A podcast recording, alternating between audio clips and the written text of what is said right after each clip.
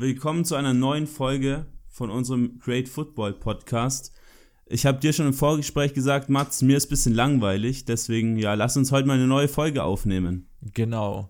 Auch moin auch von mir. Und wir haben uns heute was Besonderes überlegt. Und zwar haben wir heute zum ersten Mal live in unserem Podcast einen Gast. Und zwar vom Önningschen Fußballprinzip. Eine Seite, die euch vielleicht schon mal vorgekommen ist, aber am besten erzählt derjenige selbst was darüber. Jasper, moin und herzlich willkommen. Moin, grüßt euch. Erstmal danke für die Einladung. Ähm, genau, ich bin Teil des Önningschen Fußballprinzips. Besser gesagt, Teil des äh, Önningschen Fußball-Podcasts. Ähm, ja, uns gibt's generell bei äh, Instagram und bei Facebook und wir beschäftigen uns so ein bisschen mit, ähm, ja, letzten Endes äh, mit Fundstücken der, weiß ich nicht, 90er und 2000er im Bereich Fußball, vornehmlich in der Bundesliga und äh, versuchen das Ganze dann auch mit äh, Tagesaktualität zu versehen. Äh, ja, letzten Endes, äh, wer Posts nach Jan Koller, Carsten Janker oder ähm, Okoronkwo, Salomon Okoronkwo. Da geht schon wieder los mit den Namen. Ne, wer die, ähm, wer solche Posts sucht, der kann auf jeden Fall gerne mal bei uns, äh, bei uns vorbeischauen. Und ähnlich wie äh, Create Football, ähnlich wie ihr beiden, machen wir auch einen Podcast. Und äh, ja, so kam letzten Endes ja auch die Einladung von euch hier zustande. Und ja, danke, dass ich hier sein darf. Und ich habe Bock mit euch heute mal ein bisschen über die guten alten Zeiten zu sprechen. Ja, freut uns. Also ihr habt gehört, alle mal beim Önningschen vorbeischauen und ein Like dalassen. Die freuen sich mit Sicherheit drüber. Ja, Jasper, bei uns ist immer so der Standard. Wir sprechen zuerst immer mal kurz drüber, ob wir uns wieder einen leckeren Saft besorgt haben. Äh, ich habe hier einen Guavensaft stehen bei mir. Ähm, du trinkst einen Sekt vielleicht?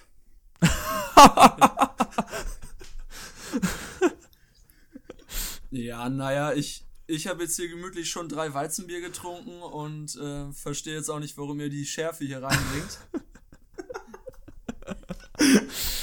so, ähm, ja, ähm, also ich habe hier was nicht alkoholisches stehen tatsächlich. Äh, also, wie gesagt, Leute, hört einfach mal rein beim Önningschen. Äh, das sind jetzt einige Insider, die jetzt noch in unserer Folge auch kommen werden. Äh, es wird wahrscheinlich nicht der letzte gewesen sein und ja, wir wollen so ein bisschen so einen Zeitsprung mal wagen mit euch, mit euch beiden hier heute. Und zwar, wir wollen so ein bisschen zurückgehen an die Anfänge unserer Fußballbegeisterung. Also, wir fangen mal an. Quirin, wie bist du denn so zum Fußball gekommen? Also, wie hat das bei dir angefangen und was war so das erste Ereignis, was du damit verbindest? Ähm, das erste Ereignis war recht negativ. Äh, für viele jetzt vielleicht überraschend. Ich habe in der F-Jugend mal angefangen, im Verein hier bei mir um die Ecke zu spielen ähm, musste dann eine Strafrunde laufen, weil ich einen Ball geklaut habe von wem anders. Und dann war nach einem Training meine Fußballkarriere eigentlich schon wieder beendet. Dann war ich zwei Jahre auch nicht mehr dort und habe dann irgendwann, ja, so in der E-Jugend, in der jüngeren E-Jugend dann wieder angefangen. Weiß ehrlich gesagt gar nicht so recht warum. Ähm, ja, aber vor allem ist meine Fußballbegeisterung dann durch die WM 2006 gekommen. Und bei euch? Ja, ähm, bei mir ist eigentlich, ich habe nämlich vorhin nochmal drüber nachgedacht, wie das eigentlich mit dem Fußball losging. Und ich kann mich noch sehr gut daran erinnern, also ich bin Jahrgang 96, dass mein Nachbar, der ungefähr so drei Jahre älter war, um, ja, ich denke mal 2002, 2003 ungefähr, eine ähm, sehr starke Begeisterung für Oliver Kahn entwickelt hat, weil der dann irgendwie mit, weiß ich nicht, neun oder zehn dann dementsprechend auch äh, Torwart war und dann auch zur ähm, ja, zu seinem Geburtstag eine signierte, handsignierte, natürlich, äh, Oliver Kahn Autogrammkarte bekommen hat. Und mit dem habe ich dann damals immer, da die beiden Gärten nebeneinander lagen, dann immer gekickt. Er war im Tor, hatte sein Bayern äh, an.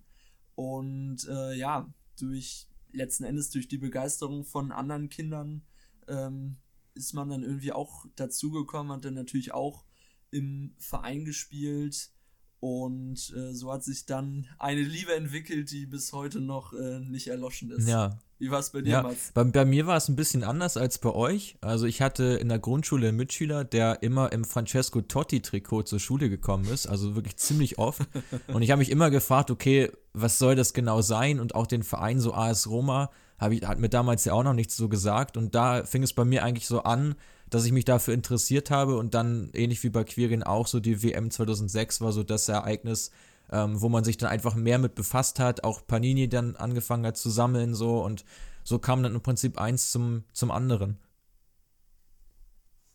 Ja, ja ich, über, über die WM werden wir bestimmt später auch nochmal ein bisschen ausführlicher sprechen. Die war mit Sicherheit bei uns allen drei so der ausschlaggebende Punkt. Wir sind ja alle ähm, ungefähr gleich alt. Ich bin auch 96er Jahrgang. Mats, du bist, glaube ich, 97er, wenn mich nicht alles täuscht. Genau. Ähm, aber ja, war, war dir dann auch immer so auf dem Bolzplatz wie die ganzen anderen Kinder? Also bei mir war es tatsächlich so, dass wir eher noch auf der Straße gespielt haben. Also auf dem Bolzplatz zwar auch hin und wieder, aber deutlich häufiger auch auf der Straße. Einfach so zwei, ja, zwei typische Jugendfußballtore äh, da aufgestellt und dann immer weggeräumt, wenn Autos kamen und so weiter. Ähm, das war so, ja, war so die typische Kindheit, aber es war halt auch so unbeschwert, weil du gerade jetzt so im, ja, in der Grundschule oder auch in der, in der Weiterführenden hattest du halt so viel Zeit auch dafür. So einfach gedacht hast, okay, ja, nachmittags, Wetter ist gut, dann, dann gehst du wieder kicken. So, das war eigentlich so gar keine Frage, was man, was man sonst macht. War es bei dir auch so, Jasper? Ähm, ja, wir haben tatsächlich, weil ich relativ nah am, äh, am Sportplatz im Dorf gewohnt habe, da relativ viel gekickt. Und äh, ich weiß nicht, was für Spiele ihr immer, äh, ihr immer gespielt habt. Wir haben WM gespielt, hieß das. Mini-WM. Dass quasi alle, genau, dass alle auf ein, dass alle auf ein Tor, äh, auf ein Tor gespielt haben. Und ich glaube, echt teilweise die Sommerferien, wenn man so, ja, ich würde mal sagen, vielleicht man war gerade so auf der weiterführenden Schule, also waren so 10, 11, 12, dass man da eigentlich jeden Tag einfach um 11 Uhr dahin gegangen ist zum, zum Platz in den Sommerferien und dann waren da eigentlich immer, ich glaube, das meiste, was wir mal hatten, waren echt 30 Leute und dann haben wir mit, äh, mit Zweierteams eine WM gespielt. Du musstest natürlich bei jedem Tor auch ansagen, jeder hatte dann ein Team oder eine Nationalmannschaft und wenn nicht angesagt wurde, dann hat das Tor nicht gezählt.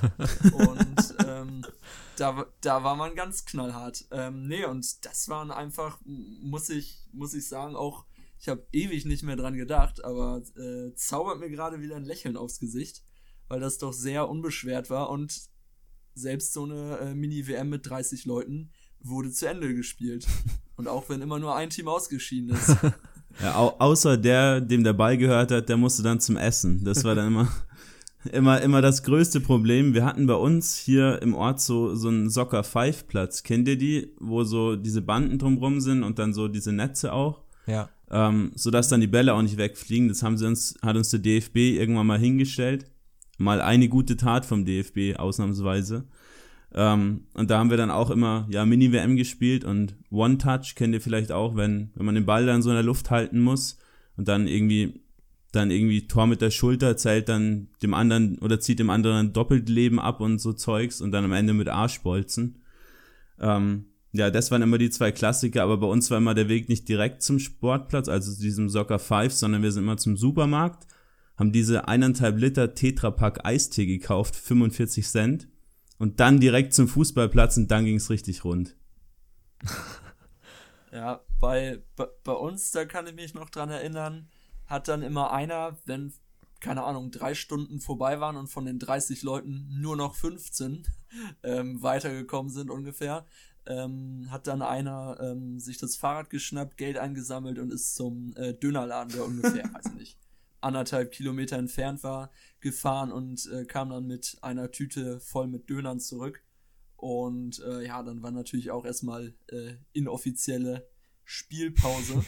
ähm, das war, das war bei uns auf jeden Fall angesagt. Der Dönermann hat an uns damals äh, auf jeden Fall ganz gut verdient, würde ich mal behaupten. Also, was wir auch gemacht haben, ist das mit den, mit den Teams, was du eben schon gesagt hast, dass wir auch vor uns so einen Spielplan überlegt haben und jeder war dann eine Mannschaft und hat dann auch immer wie so ein Kommentator gleichzeitig beim Spielen angesagt, welchen Spieler er gerade spielt, also wer er ist, quasi.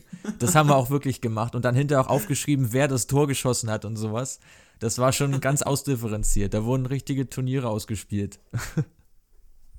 Mit, mit welchen Ländern wow. hast du denn deine WM gespielt, Jasper? Boah, also ich, ich, ich weiß wie gesagt, 96 geboren. Also ich weiß, dass natürlich ein Jahr dann äh, der VfL Wolfsburg natürlich ganz, äh, ganz oben auf der Agenda stand als Verein. Äh, mit Misimovic, Grafitsch und, äh, und Jeko. Oder dann eben Legenden wie ähm, Schäfer, Josué, Uwe Mörle. Mattlung. Ja, boah, nee, ich glaube, ich glaube, Mörle, der hat es doch auch geschafft, mit, glaube ich, drei Vereinen aus der Bundesliga abzusteigen. ich glaube, auf, auf, jeden Fall ist er mit Cottbus und Hansa Rostock und Duisburg aus der Bundesliga auch. abgestiegen. Duisburg auch. Siehst du? Das ist der dritte Verein. Ich glaube, ich, ich glaube, bei Wolfsburg war er nicht. Der hat wahrscheinlich schon zweite Liga bei Cottbus gekickt. Bei Wolfsburg denke ich immer so als erstes an die beiden Torhüter Simon Jentsch und André Lenz. Auch weil die so ähnlich klingen und auch eine ähnliche Frisur hatten.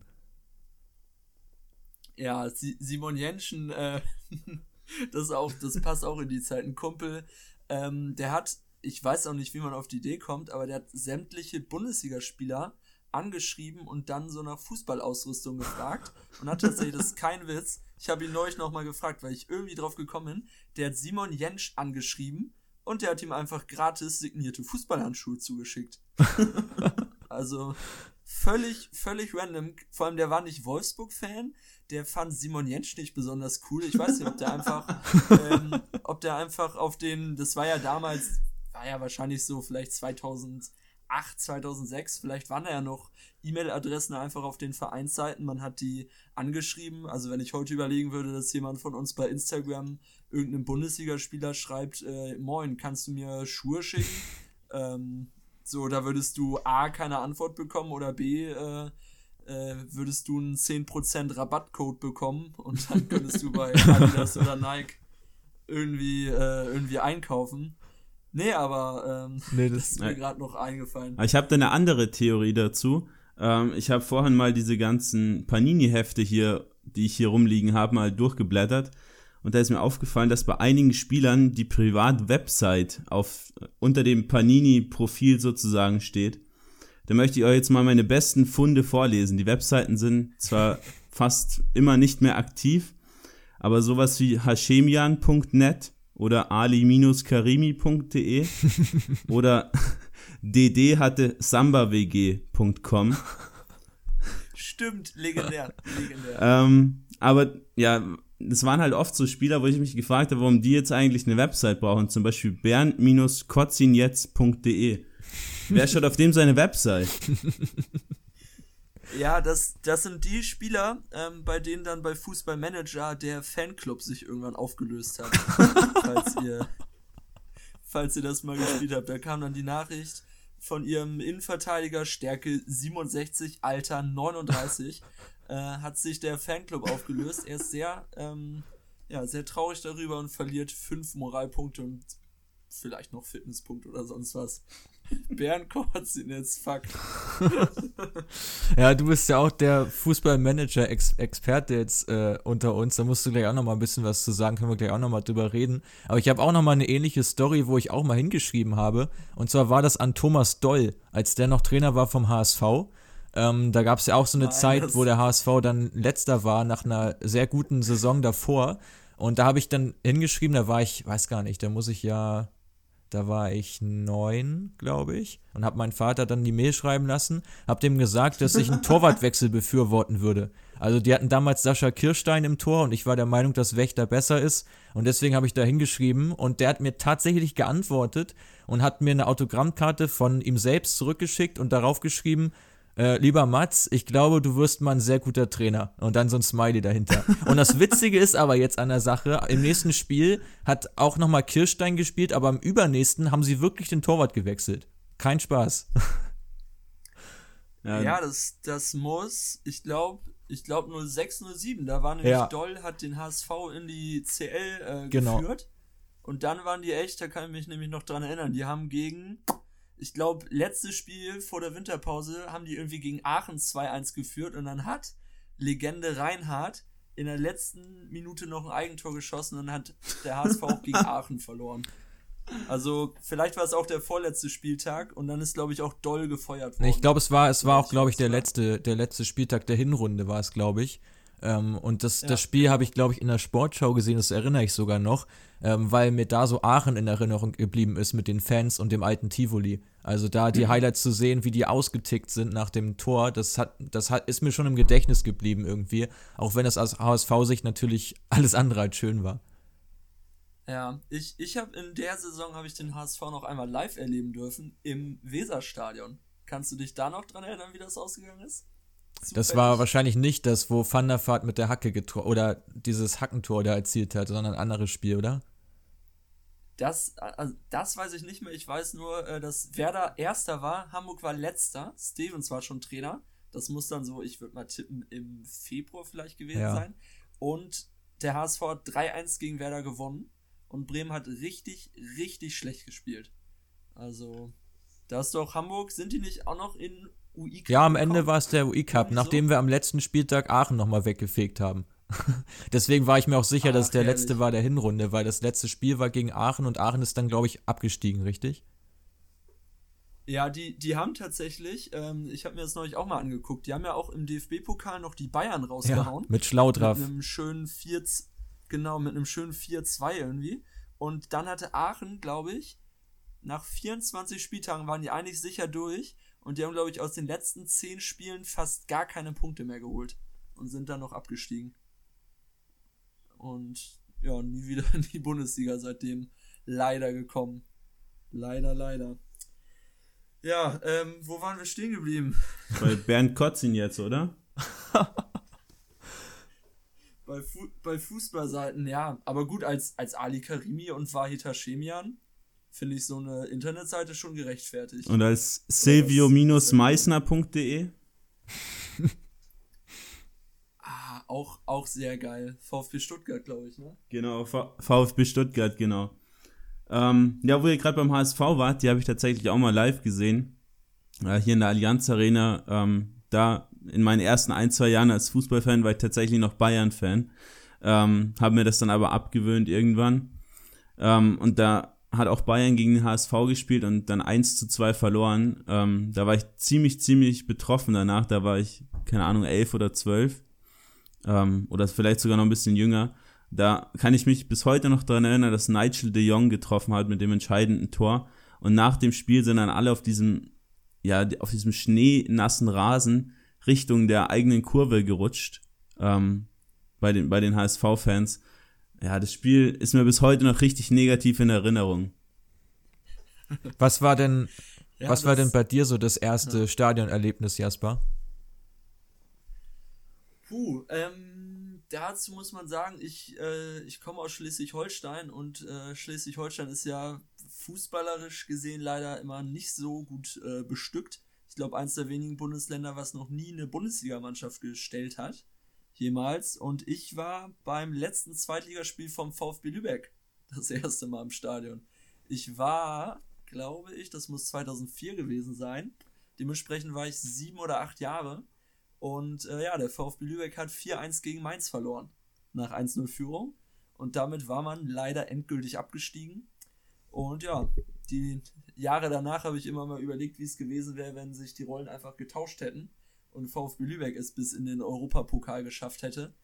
Mit den äh, nicht Bruchweg Boys, sondern äh, Lohmühle Boys. Aber ja, seitdem ist der VfB leider, leider in der Versenkung verschwunden. So, wie, wie war es denn bei dir, ja. Mats? Wo, wo warst du das erste Mal? Wahrscheinlich beim HSV demnach, würde ich. Ja, also ich, ich komme hier ja auch aus der, also auch aus Schleswig-Holstein. Insofern kann ich das gut nachvollziehen. Bin auch sehr froh darüber, dass Holstein Kiel jetzt eine echt gute Rolle spielt, weil man so nochmal einen Verein mehr hat, wo man ganz gut mal hinfahren kann. Bei Lübeck war ich tatsächlich auch noch nicht. Ja, beim HSV war ich zum, war ich das erste Mal, 2005 war das, in der Saison, als sie auch in die Champions League eingezogen sind. Und äh, die haben gefühlt auch jedes Heimspiel gewonnen, außer so ziemlich zwei in der ganzen Saison und bei denen war ich da. also einmal gegen Frankfurt 1 zu 1 nach Tor von Duri Cha für Frankfurt. Das war auch ein ziemlich armseliges wow. Spiel so insgesamt, aber war mein erstes Erlebnis.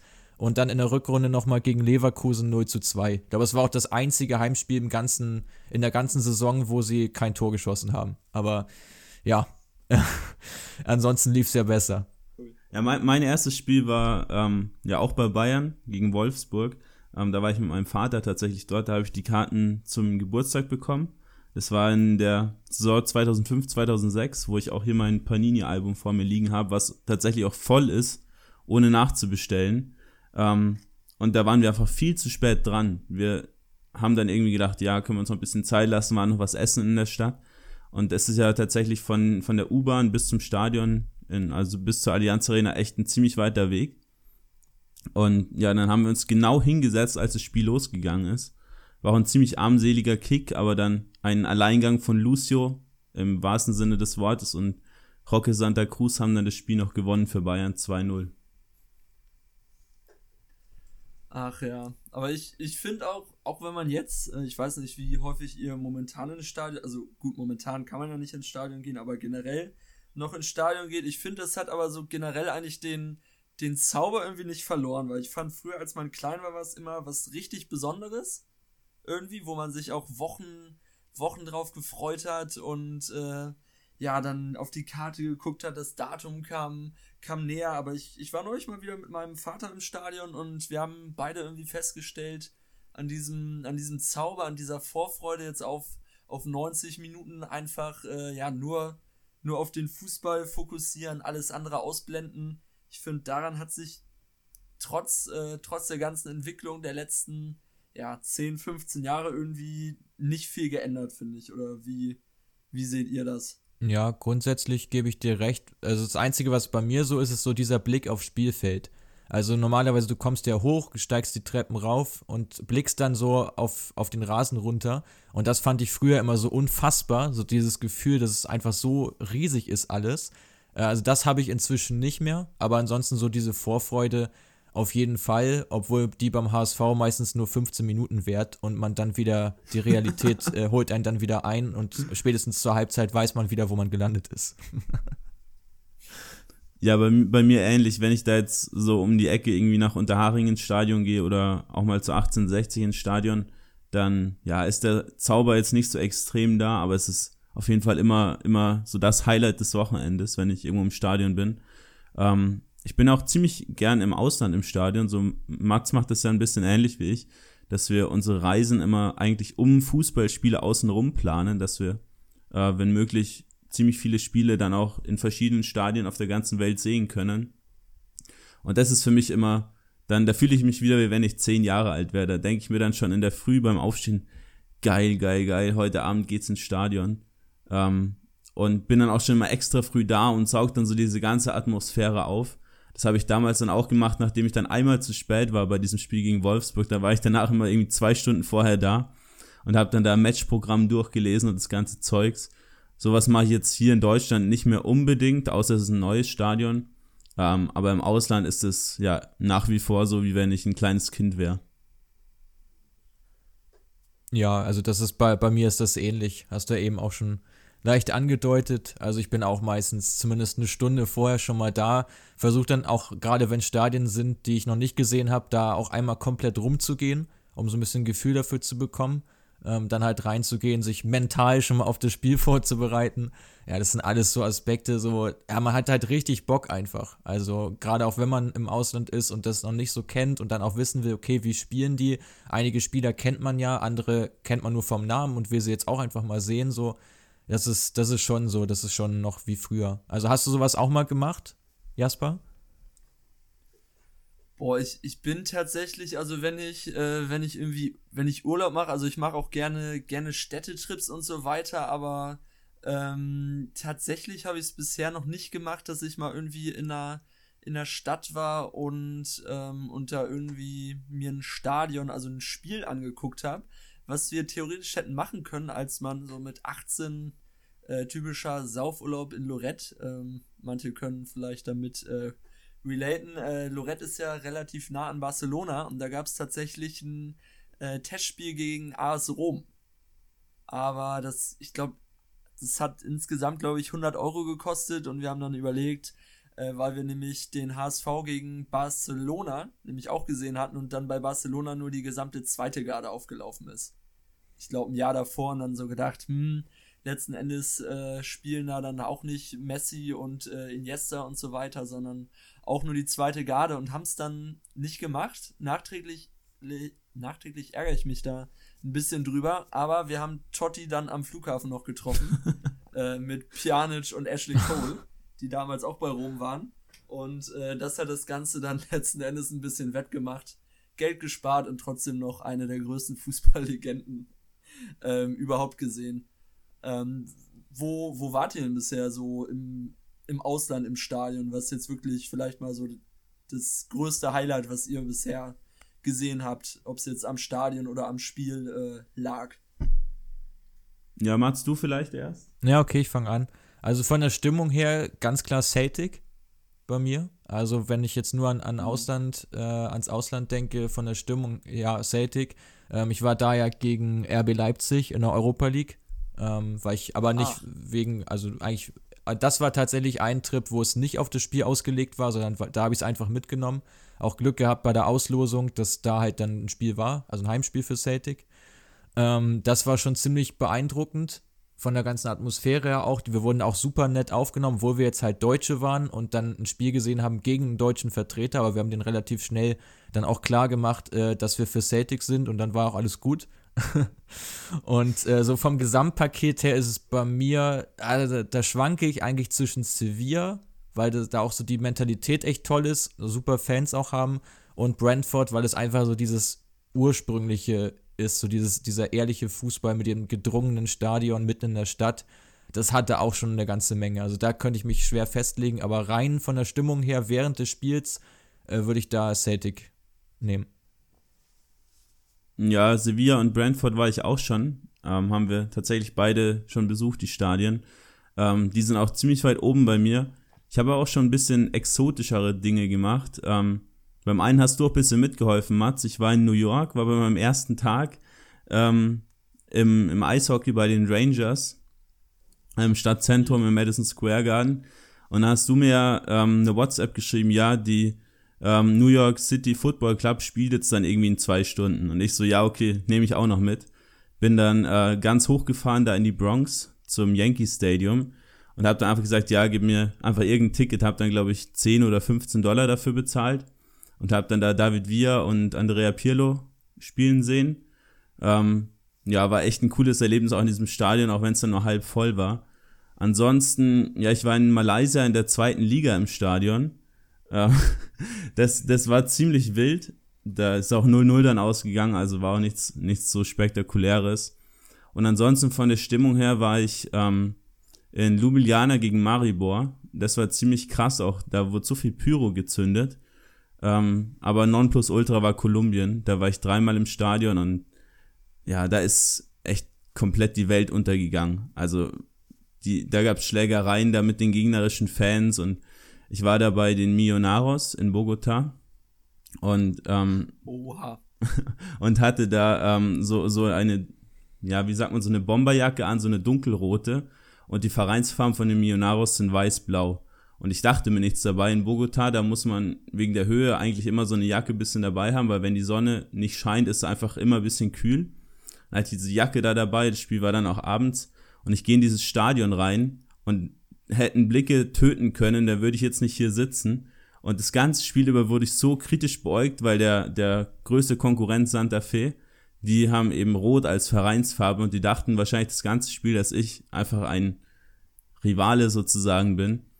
Ähm, aber das war echt unfassbar krass. Die hatten zwei Kurven, die eigentlich gegeneinander gesungen haben, obwohl sie für den gleichen Verein waren.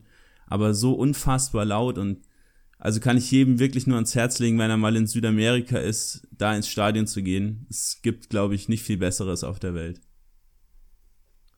Ja, falsches, falsches Trikot in Anführungsstrichen getragen.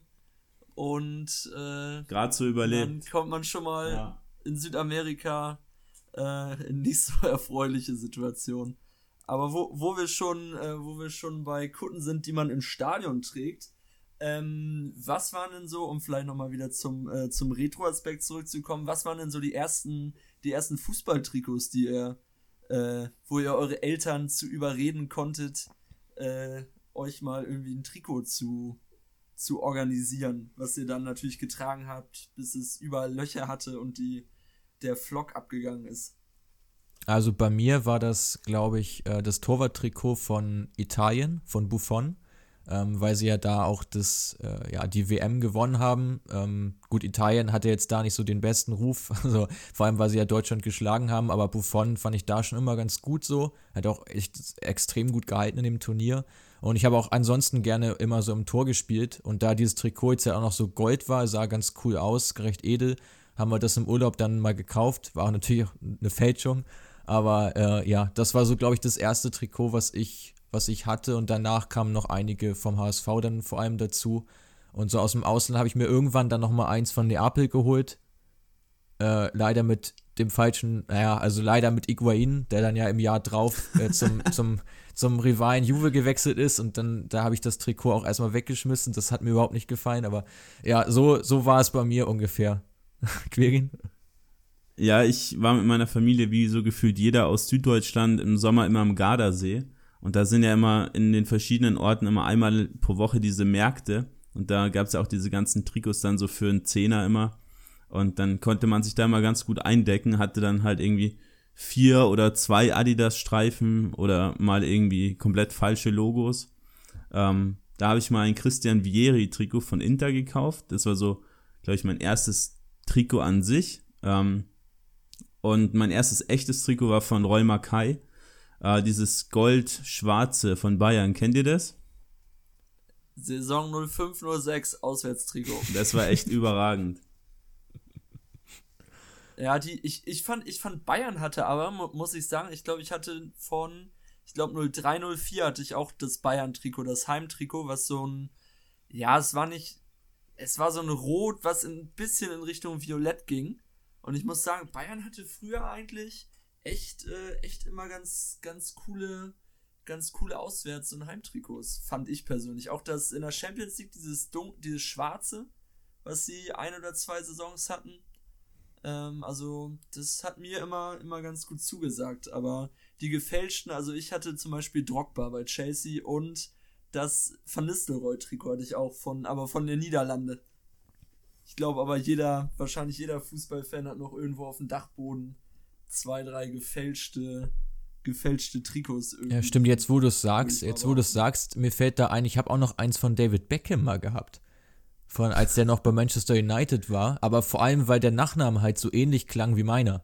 Also nur deswegen haben mir meine Eltern das, glaube ich, geholt. Gar nicht mal so wegen Beckham, sondern, sondern mehr deswegen. Und Beckham war auch so ein Spieler, wo ich auch nie sagen könnte, wie gut der eigentlich war, weil der irgendwie gerade so in seinem Karriereende so steckte, als ich mich dann angefangen habe für Fußball zu interessieren. Er hat irgendwo noch bei LA Galaxy, glaube ich, gespielt. Äh, in den USA, wo du dann auch eigentlich nichts mehr von gesehen hast, so in, den, in dem Zeitalter. Insofern, ja, auch so ein, so ein ewiges Mysterium, wie gut der eigentlich wirklich war. Ja, da, da gibt's, da gibt's viele Spiele. Also ich habe neulich auch mal, weil ich mich irgendwie, es gibt ja diesen berühmten Freistoß von Beckham, ja.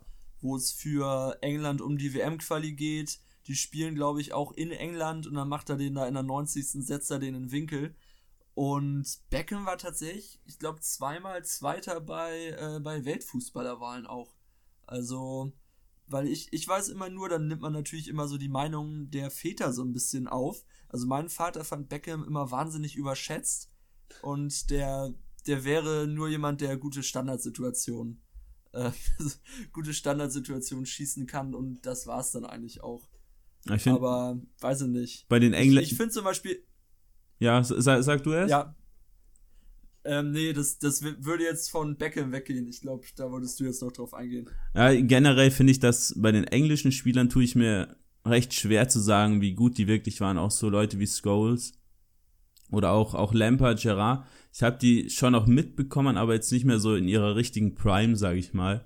Ähm, deswegen, weil ich da einfach ein bisschen zu spät dran war und man muss ja auch ehrlich sagen, die Berichterstattung über internationalen Fußball war auch so, sagen wir, ab, ab dem Zeitpunkt, wo wir begonnen haben, uns für Fußball zu interessieren, ähm, bis vor ja, zwei, drei Jahren, wo dann der Zone ähm, mal am Start war, echt ziemlich ausbaufähig. Weshalb man da halt auch ja nicht so viel davon gesehen hat. Es waren mehr immer so diese, nee, diese ja. Euro-Goals, die man so geguckt hat, ne? Genau, die habe ich mir auch notiert hier. Ja, oh, ich, ich weiß auch noch früher, das war immer um die Weihnachtszeit. Bei Eurosport liefen alle Champions League-Finals. Das war geil. Das war wirklich einen gesamten Tag. Und also nicht in 90 Minuten, aber im, weiß ich nicht, dann ging so ein Spiel 20 Minuten die Highlights. Und ähm, dann war immer so um Weihnachten rum und äh, an den Weihnachtsfeiertagen liefen dann immer, ich glaube auf DSF liefen die Bundesliga Classics. Äh, kennt ihr ja vielleicht auch noch, einfach diese geilen Saisonrückblicke. Äh, da haben wir auch in der letzten Folge beim Önningschen zu aufgerufen. Äh, Sport 1, packt die doch zumindest mal auf YouTube. Ähm, das, äh, das war auch immer, immer herrlich sich da im Nachhinein nochmal anzugucken, wie denn das ein oder andere wirklich war. Absolutes ja, Highlight, so neben dem Teletext. ja, Tele Teletext kann ich mich auch noch erinnern, früher äh, gerade mal diese Sonntagsspiele, ja. wo man dann ja eigentlich nicht mehr richtig eine Chance hatte, die zu sehen, außer man hatte irgendwie Premiere oder Arena gab es ja auch mal ein oder zwei Jahre und Sky. Also was hatten wir bei uns nie. Das ist nie ins Haus gekommen, leider. Genauso wie eine richtige Spielkonsole. Ähm, und dann blieb immer nur, ja, die Möglichkeit dann einfach, man hatte auch noch kein Handy natürlich, ähm, dann unten, so während man was anderes geschaut hat, dann diesen, diesen Ticker eingeblendet zu haben vom Teletext, um dann ein bisschen die Ergebnisse nachzusehen vom Wochenende. Bei mir war das auch häufig so, dass ich den ersten Spieltag der Saison immer im Teletext gucken musste, weil wir da noch im Urlaub waren. Also wir waren gefühlt jedes Jahr am ersten Bundesligaspieltag erstmal im Urlaub oder noch im Urlaub. Und dann muss ich da halt auch immer sehen, wo man das denn dann bekommt und gerade da, wenn du, klar, meistens hast du einen Fernseher gehabt, aber überzeug erstmal deine Eltern davon, dass du jetzt um 15.30 Uhr äh, ins Hotelzimmer willst, nur um den Teletext zu verfolgen. Das war schon immer, war schon immer so eine Sache, ja. ja, mit, mit dem Teletext, also ich weiß nämlich noch, dass ähm, ich im Jahr 2006 als kleiner Bayern-Fan natürlich nicht wahrhaben wollte, dass Ballack den Verein verlässt. Und äh, ich habe jeden Tag auf, ich glaube ab Seite 253 gingen die Transfers los äh, im ARD Teletext. Und da habe ich jeden Tag reingeguckt, weil dann natürlich Abgänge und Neuzugänge dann für jeden Verein da dann auch immer standen in der ähm, Saisonpause. Und irgendwann stand Michael Ballack, FC Chelsea, schwarz auf weiß im Teletext. Und ähm, ja, also der Teletext war für mich damals bei Fußball und wirklich bei Transfers die seriöseste Quelle schlechthin. Und äh, mit dem Gucken, da habe ich ähm, eine, äh, eine kurze äh, Sache auch noch zu. Ähm, Mats, du wirst dich ja sicher noch an den HSV erinnern, als er das erste Mal in die Relegation musste. Ja, sicher. Gegen Fürth. So, das. Oder was? Also das erste oder das zweite Mal und es ging aber nicht um die Relegation, sondern den letzten Spieltag. Wir hatten nämlich eine Mannschaftsabschlussfahrt und sind in, ähm, ich weiß nicht, ob ihr das in den Niederlanden kennt, das sind diese Center Parks. Ja. Du hast, ich. du hast letzten Endes, genau, im Zentrum hast du irgendwie ein Schwimmbad, ein paar Restaurants und Einkaufsmöglichkeiten und drumherum sind dann quasi diese, ich sag jetzt mal, Blockhütten, äh, Ferienhütten äh, aufgebaut. Und es gab in diesem ganzen Center Park keine Möglichkeit, irgendwie Bundesliga zu gucken. Es gab keine Skybar wir sind aus dem Centerpark raus in den nächsten Ort, gab es auch nichts. Wie gesagt, das ist ja jetzt auch schon, äh, ich würde mal sagen, so fünf Jahre her. Da war es dann jetzt auch noch nicht so, dass jemand ein iPad dabei hatte und man es dann gucken konnte. Also, was haben 20 Jungs, die gerade so 18 waren, gemacht? Haben sich schön vor den ARD Teletext gesetzt und die NDR 2 Bundesliga-Show angemacht.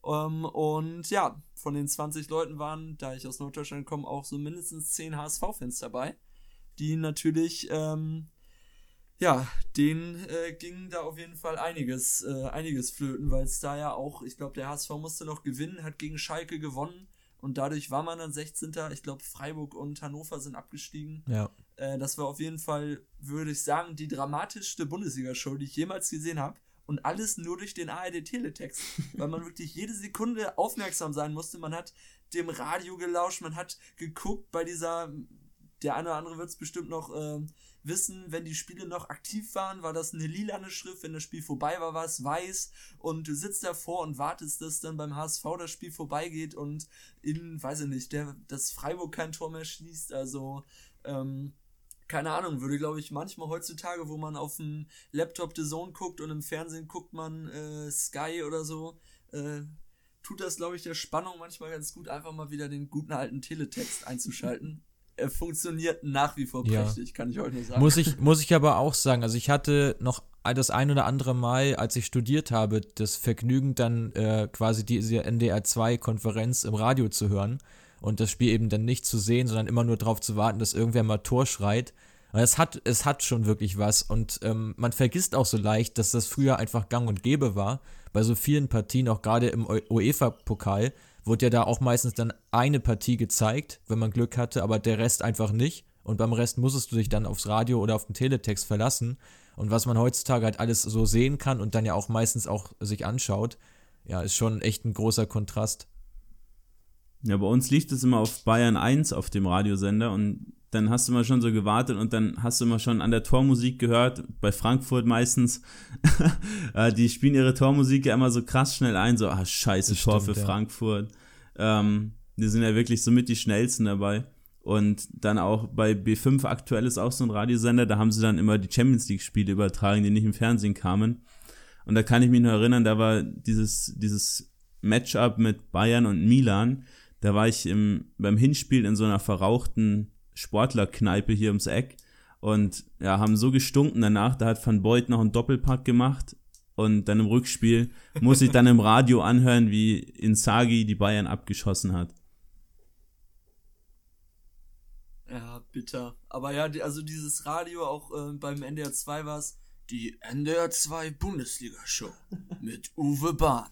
Das ist wie im Stadion. Und dann äh, immer diese, auch dieser Ton dieser Tormusik. Ich glaube, man könnte mich, also wenn ein Tor generell gefallen ist und aus dem Song, meistens war es irgendwie, ähm, boah, was lief da immer? Nickelback oder so. Und dann, äh, es, es liefen auch immer ähm, es gibt, glaube ich, bis heute 10 bis 15 NDR 2 Bundesliga-Show-Songs, die immer dann laufen. Vielleicht gibt es ja auch eine Playlist. Ne, und dann kam immer dieses Torgeräusch und dann sind die in das Stadion gefahren. Äh, genau. Also in der Konferenz. Ja. Und also das, dieses Geräusch ähm, lässt, glaube ich, auch heute, wenn jetzt jemand hier reinkommen würde, das Geräusch anmachen würde, würde mein, meine Herzfrequenz wesentlich, äh, wesentlich schneller danach sein, auf jeden Fall, würde ich mal behaupten. Ja, vor allem waren die Kommentatoren ja immer viel, viel aktiver wie jetzt die im Fernsehen. Ist ja auch klar, müssen ja. das ganze Spielgeschehen beschreiben, aber die sind auch bei Toren immer richtig ausgerastet. Und das hat man ja im deutschen Fernsehen leider eher weniger. Da muss man dann schon irgendwo nach Südamerika oder sowas gehen oder nach äh, in die Arabischen Emirate, wo die dann so richtig ausrasten. Ähm, aber ich würde gerne noch einen kurzen Schlenker über FIFA machen, wenn ihr nichts dagegen habt. Ja, gerne. Gerne. Was war denn euer erstes FIFA oder habt ihr eher Fußballmanager gespielt? Willst du anfangen oder soll ich? Fangt ihr mal an. Okay. Ähm, also bei mir war das erste FIFA, war 2004. Also die Version von 2004, aber ich habe es 2006 gespielt, weil ich da noch nicht wusste, dass es auch ein neueres gibt. also ich war da bei meinem Cousin in, in Kiel und, und der, der hatte das schon, der hat mir das dann so gezeigt oder mal, ja, bei dem habe ich es halt gespielt und dann erst gemerkt, okay, ja, sowas gibt's ja. Und als wir zurückgefahren sind, habe ich meine Eltern so lange bearbeitet, bis wir nochmal zu so einem Mediamarkt fahren oder ich glaube, war damals, war es damals Mediamarkt, auf jeden Fall irgendein, irgendein Elektrogeschäft, wo wir dann erstmal FIFA 4 gekauft haben. ja, und seitdem so fing das dann quasi an mit so einer Leidenschaft, wobei damals das ja auch noch so war, dass du teilweise von der Mittellinie schießen konntest und die Bälle sind ja wirklich manchmal reingegangen, also von sonst wo. Ähm, das, ja, äh, ist heute natürlich nicht so, so mehr möglich. Und Football Manager war mein erster, glaube ich, 2005, den ich aber auch recht selten gespielt habe und den 2007er dann häufiger. Aber da haben wir ja heute einen Experten im, im Podcast für. Ja, ähm, wo, wo, du gerade Mediamarkt sagst, ich muss noch einen, einen Tipp vorher noch äh, loswerden, weil wir davor bei, ähm, bei Fußballkonferenzen äh, über Radio waren, was mein Vater häufig als ähm, ähm, gemacht hat. Wir waren samstags häufig äh, in Einkaufszentren und dann ist er mit mir so gegen 15 Uhr, ich ahne. 15.30 Uhr zufällig in Richtung Mediamarkt gegangen, weil ja, irgendein neues technisches Gerät gekauft werden musste. und um 17.22 Uhr haben wir den Mediamarkt wieder verlassen und nicht einmal in diesen Jahren auch nur eine einzige Sache gekauft. Also Leute, wenn, wenn ihr zu Hause kein, zu Hause kein, kein Sky habt und ähm, auch eure Freundin euch irgendwie davon abhält, um 15.30 Uhr in der Kneipe Bundesliga zu gucken, geht ins Einkaufszentrum und, äh, und schaut euch da die, ähm, die Show an. Wir haben das, wir haben so, das, warte ähm, mal ganz kurz, wir haben das tatsächlich auch in den letzten Jahren ein paar Mal gemacht. Also es ist wirklich, ist eine super Sache so. Da kann man sich auch mal hinstellen, man kann verschiedene Fernseher testen, man muss nur vor den Sender umstellen also auf das richtige Programm. Und ja. man muss sie auch ausgiebig testen. Also das kann man ja auch dem Verkäufer dann erklären, dass man die Bildqualität sich genau anschauen will. Soll eben für Sport auch passen, dieses Gerät. Also ist sehr guter Tipp. Genau, sehr guter Tipp. Genau, und beim, beim einen ist dann, ist dann der Rasen so fast grau, dass es aussieht wie Beton. Beim anderen erschlägt dich das Grün fast. Bei dem einen ist es für das schnelle Spiel nicht die gute Auflösung. Also das das muss dann auch wirklich äh, der richtige Fernseher genau. sein. Oh Mann. also, genauso werde ich später auch machen mit meinen, äh, mit meinen Kindern. Da geht es dann auch um 15.30 Uhr in den Mediamarkt rein. Ähm, ja. Oh Mann. Tipps, äh, Tipps aus der Fußballhölle. Nee, ähm, ich glaube, das erste war auch irgendwie so, ich glaube 2005. Ich hatte es tatsächlich für einen PC. Ja, ich auch. Ähm, und hattest du auch so einen, so einen geilen Controller, so einen Rumble Nee, dazu muss ich was sagen. Sowas? Ich glaube, ich bin der Einzige, der wirklich, ich bis 2013 oder so, habe ich wirklich mit Tastatur gespielt. Ich habe wirklich mit Tastatur gespielt und ich war noch nicht mal schlecht. Also es, mit A, S und D kam man ganz gut weiter. W war dann noch Steilpass und ansonsten halt die Pfeiltasten. Das, das ging. Boah, wie, wie seid ihr denn überhaupt, wie wurdet ihr denn von der Fußball-Podcast GmbH durchgewunken, dass ihr einen Fußball-Podcast macht? Wenn du bis 2003, oha, das ist, oh, also ich, ich habe höchstens Tony Hawk Pro Skater 2 mit Tastatur gespielt. Weißt du, das Problem, das, das Problem war nur irgendwann, dass man den Ball nicht abschirmen konnte, weil die Taste zu weit weg war. Und da kam ich nie hin. Also habe ich nie einen Ball abschirmen können. Und naja, als die Funktion dann wichtiger wurde, musste ich dann irgendwann leider umsteigen. Ja, und irgendwann gab es ja auch Spielkonsolen, da konnte man die Tastatur dann auch eher schlecht anschließen, hätte ich mal vermutet. Ja, ich habe wirklich recht, recht lange wirklich PC gespielt, aber dazu kommen wir ja gleich nochmal. Du wolltest ja eigentlich was erzählen. Ja, ja, nee, also bei, wie gesagt, bei mir war es dann auch die, äh, weil wir auch relativ spät eine PS2 hatten. Ich, oder was heißt relativ spät? Ich hätte mal so gesagt, ich glaube, FIFA 09 war mein erstes Spiel für die PS2. Ähm, und boah, Fußballmanager, ich glaube auch der Neuner tatsächlich, ähm, weil ja irgendwann EA auch den Fehler gemacht hat. Oder was heißt den Fehler? Du konntest es halt irgendwie fünfmal brennen und jeder konnte es selbst spielen. Also das, ich, ich glaube, daran ist es auch zugrunde gegangen. Auch, äh, ich glaube, der letzte, oder was heißt, der letzte Fußballmanager war ja der 2014er und das konntest du online machen. Heißt, du konntest einfach die Daten weitergeben und fünf Leute haben dann über einen Account Fußballmanager gespielt. Ähm, also ich glaube, wenn man das äh, bei EA ein bisschen anders gehandhabt hätte, dann wäre das anders verlaufen. Aber, also wie gesagt, ich habe beides sehr gerne gespielt, habe auch nach wie vor eine PS4. Ähm, online spiele ich jetzt eher seltener. Es ist halt eher so, dass man sich da mal, ja, alle paar Wochen mal mit Freunden trifft und mal ein bisschen abends bei einem Bierchen das ein oder andere Match dann spielt. Und mir macht es persönlich auch immer noch, äh, immer noch Spaß, aber ich habe zum Beispiel dieses Ultimate-Team, das habe ich nie so richtig äh, durchdrungen. Das war mir irgendwie immer zu, zu zeitaufwendig. Was wollt ihr denn so für, für Karrieretypen? Also habt ihr online gespielt oder wirklich straight die Karriere mit der Mannschaft aus der dritten englischen Liga bis zum CL-Sieg? Oder wie, wie sah das bei euch Fang aus? du mal an. Ja, mein, ja, mein erstes FIFA war ähm, 08 und ich hatte so ein PS2 Controller, den ich da einfach anstecken konnte. Ähm, aber habe, ah, ja, sehr clever, aber habe immer recht wenig gespielt, weil das bei meinen Eltern nicht so gern gesehen war. Ich musste dann erst irgendwie rausgehen davor und dann durfte ich mal eine ne Stunde, eineinhalb Stunden mal ran, aber das Problem war, dass der PC immer allein schon 15 Minuten zum Hochfahren gebraucht hat. Was dann natürlich auch von der Spielzeit abgegangen ist. Ähm, aber da ja, gab es natürlich noch kein Ultimate Team, da hatte ich immer zwei Teams mit meinen, mit meinen Karrieren, Celtic und Liverpool. Ähm, ja, hier mit Arthur Boruc, Andreas Hinkel, Shunsuke Nakamura, Samaras Zurawski, Fenigor Fesseling, also war schon echt eine sehr, sehr gute Zeit. Erinnere ich mich gern zurück. Und dann natürlich auch hier Liverpool mit Torres, Xabi Alonso, Gerard, Mascherano und so weiter. Jede, jede Ecke ein Kopfballtor mit John Arne Riese gemacht.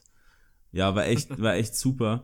Ähm, hab dann irgendwann, glaube mit FIFA 16 wieder begonnen, hatte dazwischen halt FIFA, FIFA 10 und FIFA 12 und dann erstmal eine Pause und dann eher Ultimate Team, aber ich bin jetzt nicht so der begnadete FIFA-Spieler. Und dann wird es online immer ein bisschen, bisschen schwer, deswegen machen mir die Karrieren dann eigentlich eher mehr Spaß. Und momentan habe ich jetzt auch eine mit Brentford am Laufen.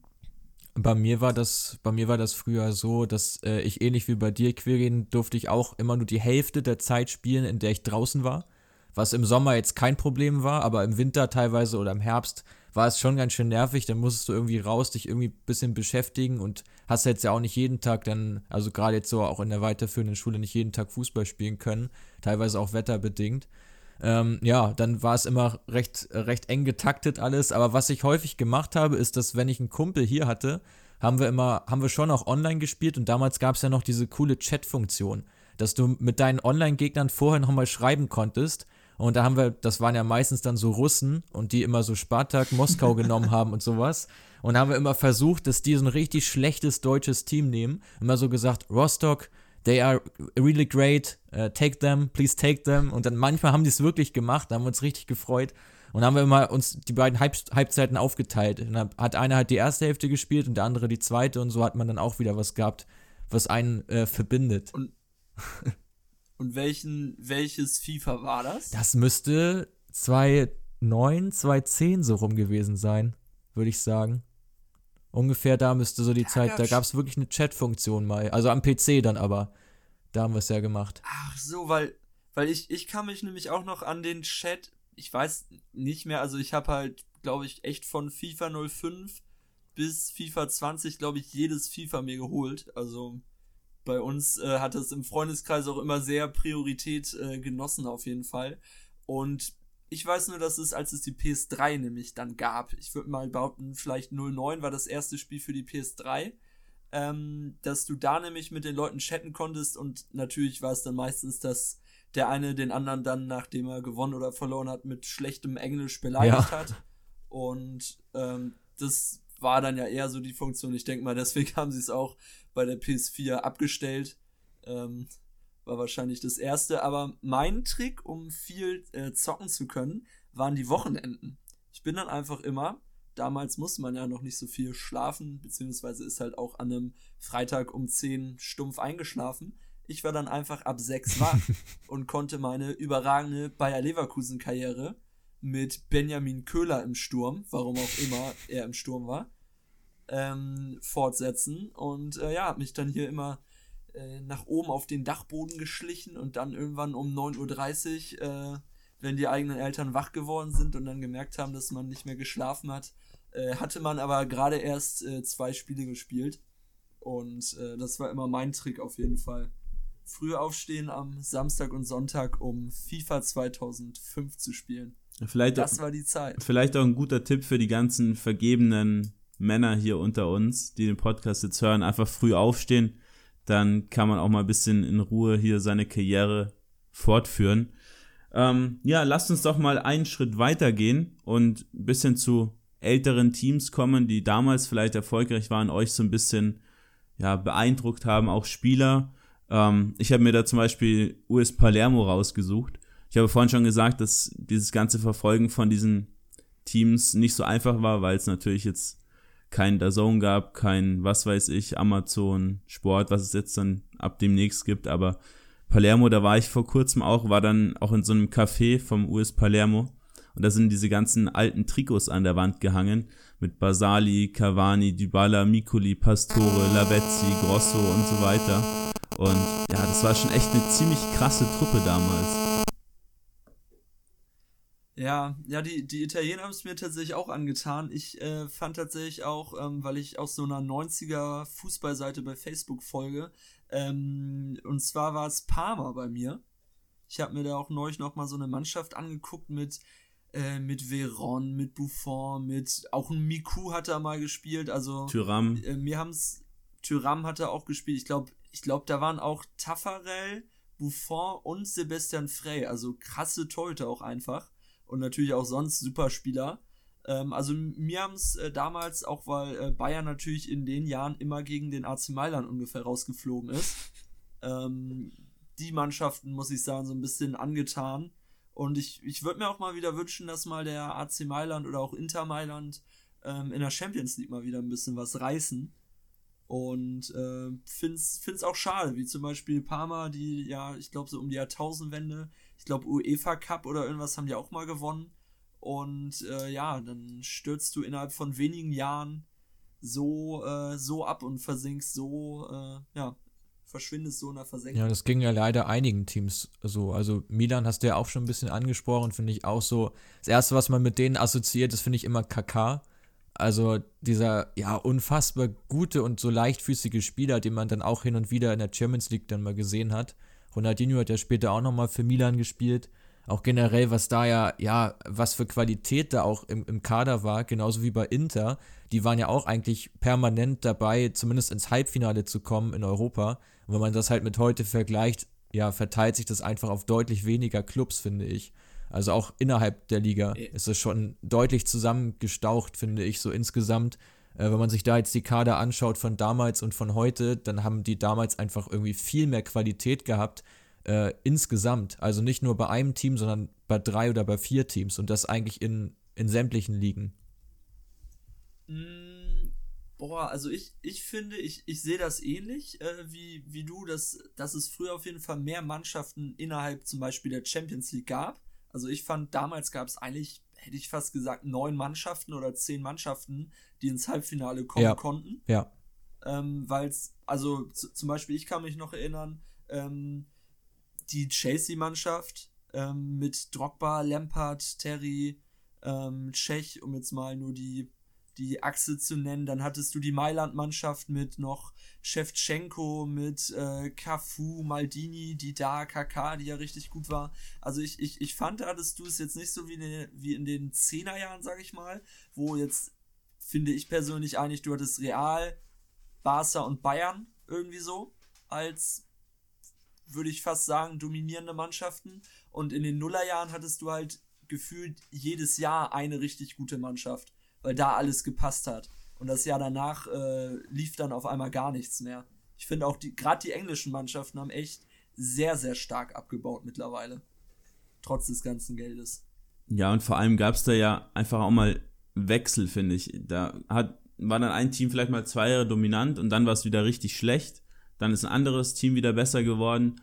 Ähm, und das gibt es halt heutzutage eigentlich nicht mehr so wirklich, weil halt durch diese ganze, durch diese ganzen Gelder, die da fließen, ja halt einfach diese Lücke so groß geworden ist. Ich habe mir jetzt hier mal Interesse halber mal den UEFA Cup 0607 rausgesucht, was da für Teams einfach in, in den 16. und Achtelfinals dabei waren. Sowas wie Maccabi Haifa, CA Osasuna, Newcastle, ähm, Celta Vigo, AC Lens, Nancy, so Teams, auch AS Livorno, die heutzutage gar keine Rolle mehr spielen. Und das fand ich halt damals auch so cool, auch ähm, die Zeit, als da Fulham dagegen Werder und HSV da im UEFA Cup ja auch so, so krass war mit Bobby Samora im Sturm vorne drin. Es waren echt gute Zeiten. Ja, und was du jetzt zu den englischen Vereinen auch sagst, finde ich gerade auch bei Manchester United, das finde ich, immer gut zu sehen. Was die damals für Spieler hatten mit, mit Scholes, den wir schon angesprochen haben, auch Van Nistelrooy und Ryan Giggs, Abwehr mit Ferdinand und, und Vidic äh, Van der Sar noch im Tor. Also es war so eine pure Qualität einfach. Wobei keiner jetzt so dabei war, wo man dann sagt, ja, das war der ausschlaggebende Faktor. Also es war einfach das ganze Team irgendwie bei, bei United. Und das, ja, was sie wirklich jahrelang dann ausgezeichnet hat, das haben sie einfach überhaupt nicht mehr konservieren können. Und selbst in den Jahren, wo sie jetzt nochmal Vizemeister geworden sind, finde ich, äh, haben sie eigentlich eine viel geringere Qualität. Also ich denke da immer zurück, ich glaube, die haben 2009 die Champions League gewonnen gegen Barca im Finale oder gegen Chelsea im Finale, ich bin mir nicht mehr ganz sicher. Gegen Chelsea, gegen Chelsea ne? war das. 2-8? 2-8, ja. und 2-9 haben sie gegen Barca 3 Naja, so rum war es. 2-0, ja. ja. ja. Und was da einfach, ich finde so diese Menge an Starspielern, ohne dass jetzt einer komplett heraussticht, das war irgendwie schon, war damals einfach viel häufiger so als heute. Ja, also wenn, auch, auch wenn man überlegt, obwohl ich jetzt hier gerade mal mir die Liste angeguckt habe, in den Nullerjahren haben ja auch tatsächlich nur einmal Liverpool und einmal Menu die Champions League äh, gewonnen, also als englische Mannschaften. Ähm, aber irgendwie kam es mir tatsächlich also häufiger vor, weil ich glaube, auch das eine Jahr, wo Menu gewonnen hat, waren auch, waren da nicht vier englische Mannschaften ja, im genau. Halbfinale? Ja. So, und auch, auch wenn man überlegt, Arsenal, die haben, äh, die waren ja auch häufig, äh, häufig weit. Ich kann mich äh, erinnern, vor der WM 2006 äh, waren die im Finale, wo Lehmann noch die rote Karte bekommen hat nach einer Viertelstunde gegen eins der besten Barca-Teams aller Zeiten mit Ronaldinho, äh, Eto, ähm, jungen, einem, in Anführungsstrichen, genau, Ori, äh, einem jungen Xavi, einem relativ jungen Iniesta, Puyol und so weiter. Ähm, ja, also ich, ich finde gerade, also die besten Beispiele, finde ich, sind einfach Arsenal und Menu, wo man dann im Nachhinein wirklich gesehen hat, was da ein Trainer, der äh, wirklich über, ja, Ferguson und Wenger, die wirklich über Jahrzehnte grandiose Arbeit geleistet haben, wirklich dann letzten Endes ausmachen. Also ich finde das bei beiden Mannschaften eigentlich hat sich sehr ähnlich verhalten. Ja, irgendwie. das sehe ich auch so. Und deswegen, also ich finde, ich bin, wenn ich mich da entscheiden müsste, wäre ich auch äh, United-Sympathisant. Also mir, mir gefällt der Verein einfach besser als andere jetzt so in England. Aber auch was mit Arsenal passiert, ist eigentlich äh, echt ein Jammer. Also was da damals für geile Spieler gespielt haben, auch gerade so Franzosen und gerade auch in der Abwehr. Ich bei Arsenal denke ich immer so an so physisch starke Spieler, die einfach so, So ein ja, also Gallas, einfach den ne? Körper mal reingestellt haben und dann war das zu Ende. Und die hast du jetzt in den letzten fünf oder sechs Jahren schon nicht mehr. Also nicht einen davon. Es ist immer nur ein guter Stürmer, ein schneller Spieler, vielleicht nochmal ein guter Mittelfeldspieler als Regisseur und das war's dann. Und was sie damals einfach für eine Qualität hat, auch mit, mit Dennis Bergkamp zum Beispiel. Also, ja, ich finde, das kann man eigentlich, kann man leider kaum noch vergleichen so. Und was ihr meintet zu den wechselnden Teams im UEFA-Pokal, das ist auch so ein Punkt. Also da hast du damals ja wirklich, ähm, warst du gespannt auch auf die Mannschaften, die so eingezogen sind in den UEFA-Pokal, weil das gefühlt jedes Jahr eine andere Mannschaft war. Also aus jedem Land waren plötzlich so, Osasuna hast du angesprochen, so, so, so ganz typische Teams, wo du denkst, ja, okay, wie sind die da eigentlich damals hingekommen? Oder auch Retafe in der Champions League, wie sind die da damals reingekommen? Weil das war ja nicht so, dass damals war ja Valencia sogar noch stärker und Barca und Real sowieso und es gab weniger Champions League Plätze. Also wie sind die damals überhaupt da hingekommen? So, und das ist irgendwie, ja, das ist heutzutage einfach alles ein bisschen, bisschen fester, so, also auch konstanter natürlich, aber einfach aufgrund des Geldes, äh, glaube ich, ist da die Schere schon ein Stück auseinandergegangen. Ja, ob, obwohl ich aber finde, ob man jetzt zum Beispiel Leipzig mag oder nicht, dass aber gerade in Deutschland mittlerweile ähm, eigentlich international gesehen, würde ich sagen, fast am äh, fast die beste Arbeit geleistet wird. Weil du jetzt, äh, finde ich, zumindest dieses Jahr mit Dortmund, Leipzig und Bayern äh, drei Mannschaften äh, hast oder gehabt hättest, man weiß ja nicht, wie sich die Saison jetzt weiterentwickelt, die auch international auf jeden Fall äh, ja gut gut was reißen, äh, gut was reißen können. Ich meine, wenn man sich überlegt, was Neymar an Gehalt äh, bekommt im Vergleich zum Kader von Borussia Dortmund, ähm, und gegen die wäre man auch äh, fast weitergekommen. Also ich finde tatsächlich, dass, äh, dass in der Bundesliga eigentlich seit Jahren gute Arbeit geleistet wird und das aber in den anderen äh, Ligen, ich finde Barca ist auch ein Beispiel, die früher so eine geile Achse mit der eigenen Jugend hatten und mittlerweile alles, alles was streikt, äh, holt man sich in die Mannschaft. ähm, ich ich, ich finde Barca ist auch so eine Mannschaft, die ich früher sehr gern mochte. Natürlich unter Guardiola mit dem perfekten Fußball und so weiter, äh, die mittlerweile auch sehr stark an Profil irgendwie verloren haben. Was ich auch sehr schade finde. Ja, geht mir mit Barca absolut genauso. Äh, fand die früher immer viel sympathischer wie Real. Ähm, hab auch immer dann auf Laola 1 TV, vielleicht kennt ihr das auch noch, da mal dann ab und zu die La Liga Ja. verfolgt. Ähm, aber ja, wie du sagst, die haben echt Profil und auch Sympathiepunkte durch ihr Verhalten da auf dem Transfermarkt. Verloren jetzt auch im Wintertransfermarkt ja wieder keine glückliche Figur abgegeben.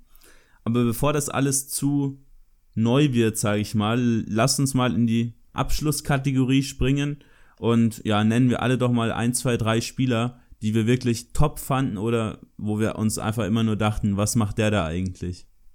Ja, Mats, fängst du vielleicht an? ja, be bevor wir damit anfangen, würde ich gerne noch mal was ansprechen, was ich dir gestern schon mal geschrieben habe und da vielleicht auch noch mal Jaspers Meinung zu hören. Und zwar ist mir so ein bisschen aufgefallen, dass es gefühlt zumindest früher deutlich mehr unterschiedliche Nationen gab innerhalb der Mannschaften, also gerade auch in der Bundesliga, dass du plötzlich Kanadier hattest, du hattest Israelis, Du hattest Spieler aus, äh, aus dem Kamerun und, und, und. Und das hat sich wirklich total verteilt. Also waren alles Mögliche war da dabei. Teilweise, ich glaube, was hatte ich gestern rausgeschrieben? Mainz hatte, glaube ich, 16 Nationen innerhalb des Kaders. Ähm, worauf führt ihr das zurück? Also Quirin meinte gestern schon zu mir, das kannst du ja auch gleich selber nochmal sagen, ähm, was, was so dein Ansatz dazu war, weil ich konnte es mir erstmal nicht erklären. Ja, mein, mein Ansatz war einfach, dass die Jugendarbeit in Deutschland einfach schlechter war damals. Und das Ganze hat halt dann durch die WM 2.6 vor allem äh, ziemlich angezogen, denke ich. Und deswegen hast du halt heutzutage einfach viel bessere Spieler und die kommen halt auch häufig dann aus diesen Nachwuchsleistungszentren hoch und dann setzt du halt einfach auf diese deutschen Spieler eher, die sich halt dann nicht mehr akklimatisieren müssen. Und früher hattest du einfach nicht die Qualität an deutschen Spielern für die Liga und hast dann gescoutet, wie man dann auf Leute wie, keine Ahnung, Bernd Kotzin jetzt oder, oder ja, so Leute wie Klimowitz und so weiter kommt, Frag mich nicht, aber ich denke, es hängt einfach mit der Qualität zusammen. Und die ausländischen Spieler waren halt dann wahrscheinlich auch günstiger wie diese ja, Erstliga-Deutschen. Ja, also ich, ich habe ein, also ich habe zwei Faktoren, aber ein, also einer, der ein bisschen schlüssiger ist. Also der erste Faktor ist, dass zum Beispiel Energie Cottbus nicht in der Bundesliga spielt und damit halt ganz Osteuropa eigentlich der Zugang in die Bundesliga verwehrt wird.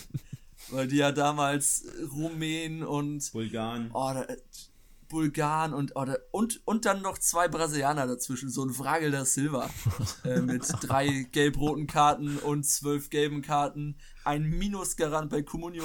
Ähm, könnt ihr mal gerne, könnt ihr bei Create äh, Football könnt ihr gerne mal äh, an die Zuhörer mal bei Comunio euch die Daten angucken. Ich glaube, man kann sich von jedem Spieler alle Daten jemals angucken. Ich behaupte, Frage da Silva hatte nicht einmal eine positive Bewertung am Ende der Saison bei Comunio.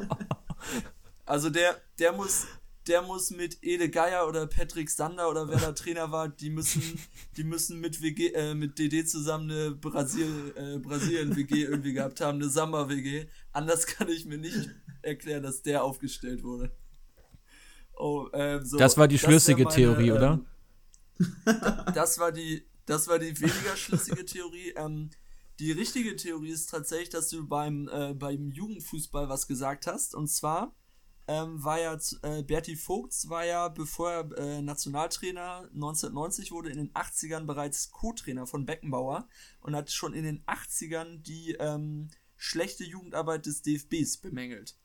So, wenn man nämlich überlegt, die richtig, die Weltklasse-Spieler, das war ja alles die so um den 60er-Jahrgang mit Völler, mit äh, Klinsmann, mit Breme, mit äh, einem Cola auch unter anderem, ähm, der war noch ein bisschen jünger. Und das hat aber die gesamten 90er durch auch niemanden interessiert, bis man zur EM 2000 war, bei, äh, oder gekommen ist, bei der ja Deutschland im, in der Vorrunde ausgeschieden ist und man eben kaum gute Jugendspieler hatte. Ich glaube, Deisler war einer der wenigen. Und danach hat man so eine Art Taskforce gebildet. Könnt ihr sonst auch mal gerne bei YouTube eingeben, DFB Taskforce. Mit, ich glaube, mit so Rummeninge, auch ein Klinsmann damals, ein Völler, ein, ja, so ein paar Leute und hat äh, das gesamte Jugendkonzept überdacht.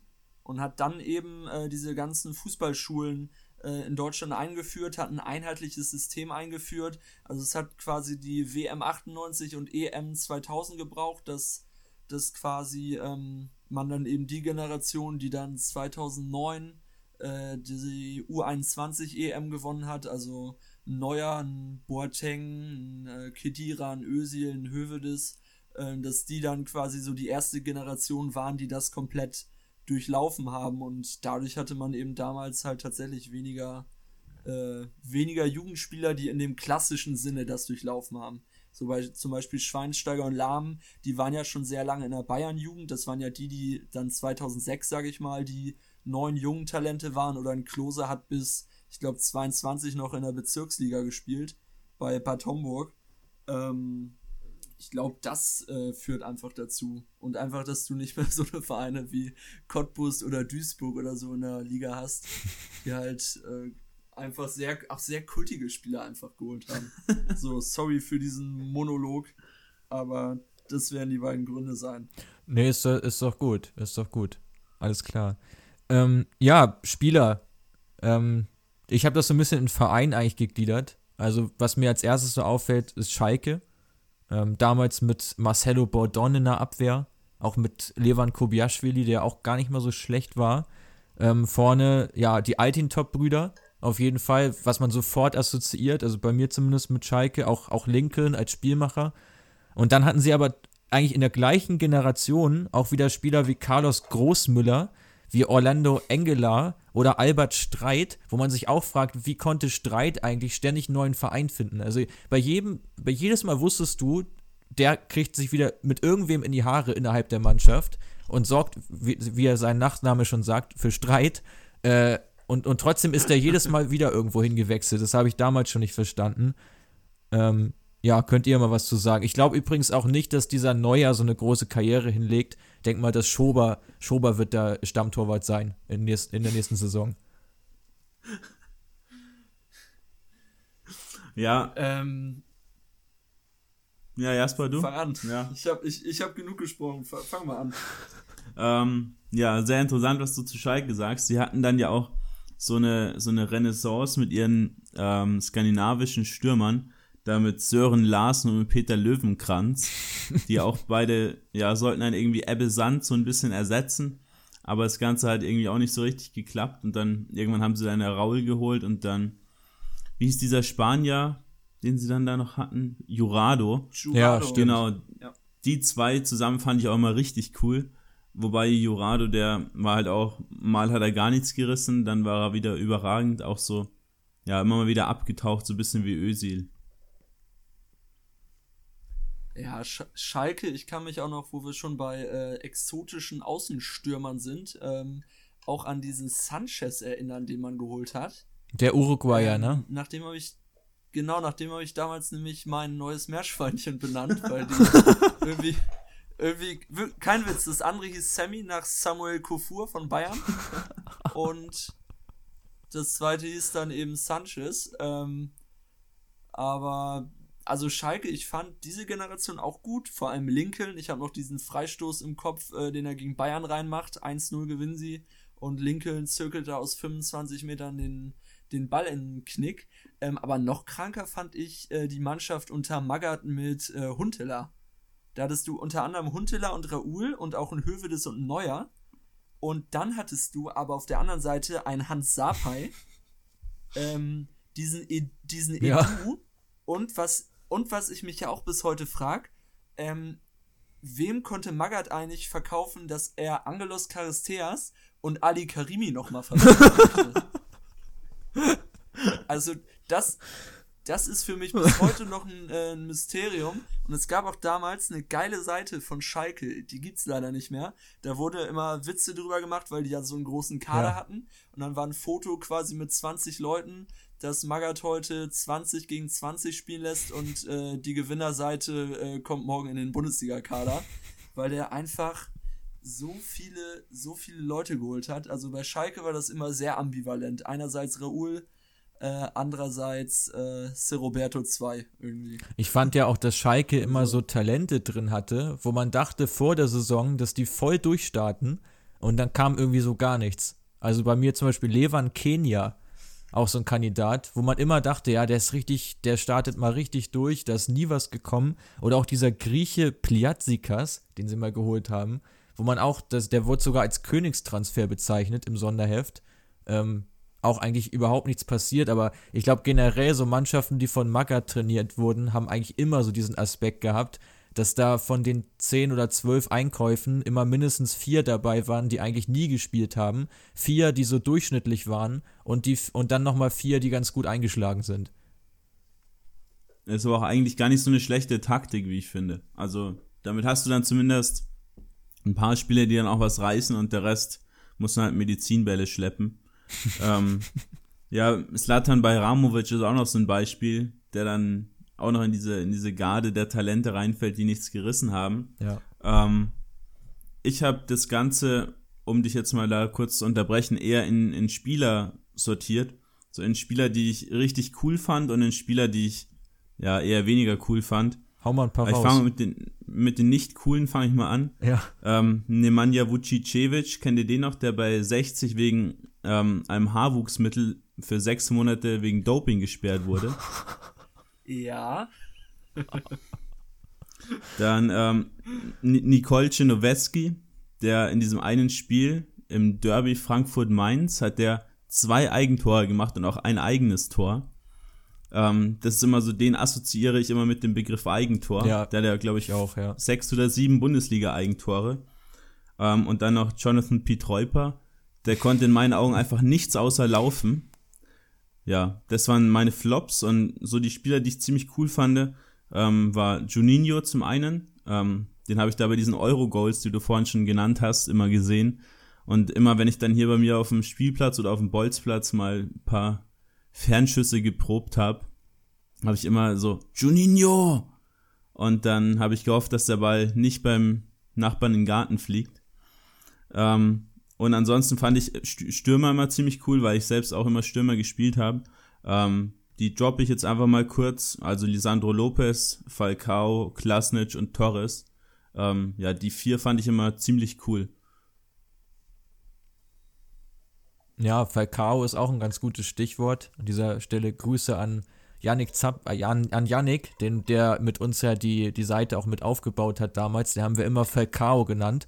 Weiß gar nicht mehr warum eigentlich, aber das war schon zu Schulzeiten immer so ein, so ein Gag irgendwie. Äh, ja, sch also schlechte Spieler, ähm, Jan, Jan Simonek habe ich da noch notiert. Damals bei, bei Wolfsburg mal, zeitweise auch bei Lautern. Hat auch gefühlt immer so ein Spieler, der der recht häufig auch mal so eine 6 bekommen hat als Kickernote. Äh, bei Bayern natürlich so Christian Lell, Daniel Pranjic, Pranjic damals übrigens für fast 8 Millionen verpflichtet worden. Das war mir auch gar nicht so bewusst. Das war damals auch eine ganze Menge Geld. Ähm, wen kann man noch nennen? Äh, auf jeden Fall noch, ja, bei Hoffenheim waren einige, ähm, habe ich dir auch schon gestern gesagt, Quirin, ähm, Franco Zuccolini, der damals zu Hoffenheim gekommen ist, ähm, ja. Da hat äh, Diego Armando Maradona gesagt bei der Verpflichtung, dass Zuccolini einer der Stars wird der nächsten WM. Oh Mann. Aber sagt einem noch was, so vom Gefühl her. Also. Ja, Zuccolini war nämlich auch einer, den man bei Fußballmanager bestens kaufen konnte, weil der vier Talentsterne hatte auf jeden Fall. Junger Argentinier, 21 Jahre alt, zentrales Mittelfeld, den konnte man bestens kaufen. Aber ähnlich wie Levan Kenia bei Fußballmanager, top. Und im echten Leben, naja. Oh Mann, also ich habe, wo wir schon bei dem, äh, bei dem Haarwuchsmittel von, ähm, war, war der nicht auch bei Hoffenheim nochmal? War das nicht der? Ich weiß es nicht. Kann das sein? Ich habe den nur bei 60 im Kopf, weil da immer diese ganzen Kollegen hier bei mir, die 60-Fans waren, immer richtig über den abgekotzt haben. Also wer bei, okay. bei Hoffenheim war, glaube ich, Jeißle mal gesperrt, wegen einer anderen Geschichte. Das war auch irgendwie ein Dopingvorwurf, aber wo man auch nicht genau weiß, was da ich, war. Ich habe ich hab nämlich jetzt gerade in der Zeit, in der du von äh, deinen äh, Lieblingsstürmern und so weiter gesprochen hast, mal ganz kurz ähm, nicht den ARD-Teletext, sondern Google angeschmissen und habe mich auf die Suche begeben nach, äh, ich, boah, ich denke mal, er wird Guido Lanzar ausgesprochen. Ah, Habt ihr von diesem ja, ja. Spieler? Ja. Der war auch bei 60. So, der war nämlich bei ähm, Gladbach, Aachen, 60, Duisburg, dann bei Sofia und von Sofia zu Karl Zeiss Jena. und der hat nämlich, der hat nämlich ein sehr kultiges Dopingvergehen sich auch geleistet. Ähm, ich lese mal ganz kurz vor. Lanza geriet ins Blickfeld der Öffentlichkeit, als er nach dem DFB Hallenpokalfinale, also kult, schon kultig genug, dass es da sowas noch gab, am 16. Januar 2000 in München positiv auf THC, den Wirkstoff von Cannabis, getestet wurde. Der damals 20-Jährige wurde zunächst vom DFB für acht Wochen gesperrt, da er nicht bewusst gedopt habe. Die SBVGG Kräuter Fürth, Verlierer des Finals gegen München Gladbach 2 zu 3, legte daraufhin gegen das Urteil Protest ein.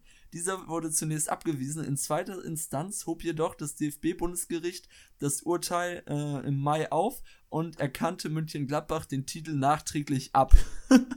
Zu, zudem wurde Lanza für drei Monate gesperrt. Also ich bin vor zwei Tagen auf diese Geschichte gestoßen und dachte mir, also weiß ich nicht, da, da ziehst du irgendwie einen durch ein paar Tage vorher, dann bist du beim DFB Hallenpokal. Warum macht man da überhaupt Dopingtests? also ganz, ganz, ganz, ganz, ganz krude Geschichte. Also, ähm, wenn da nicht der Sieger irgendwie noch in UI Cup gekommen ist, kann ich mir das irgendwie nicht so richtig vorstellen. Erfolge unter anderem äh, von ihm, von Guido Lanza, äh, Finalist des DFB-Pokals 2004 mit Alemannia Aachen und bulgarischer Meister 2008. Aber die Hallenturniere waren schon Elite. Also das, da muss ich sagen, das habe ich auch echt, da war ich echt zu jung für diese ganze Hallen, ganzen Hallenturniere. Ich kenne nur diese, ähm, wo diese ganzen All-Star-Mannschaften spielen. Wobei die auf, das, auf DSF äh, haben die schon, also das habe ich auch noch wirklich wahrgenommen als Fußballfan, vier, fünf Jahre immer im Winter dann mal so einen Samstag durch, dann irgendwo in Oldenburg, in diesen ganzen Käffern, wo sonst nichts los ist, in diese Hallen, in diesen Hallen dann da irgendwie 10.000 Leute reingepackt und dann da wirklich mit diesen, mit den Profiteams gespielt. Und das war auch echt immer richtig cool anzusehen. Wobei jetzt mit den Senioren, das schaue ich mir eigentlich nicht mehr so gerne an, weil das dann eher so ein Schaulaufen ist. Ähm, ja, Jasper, hast du noch irgendwelche Spieler, die du gerne nennen würdest, die dich positiv oder negativ beeinflusst haben?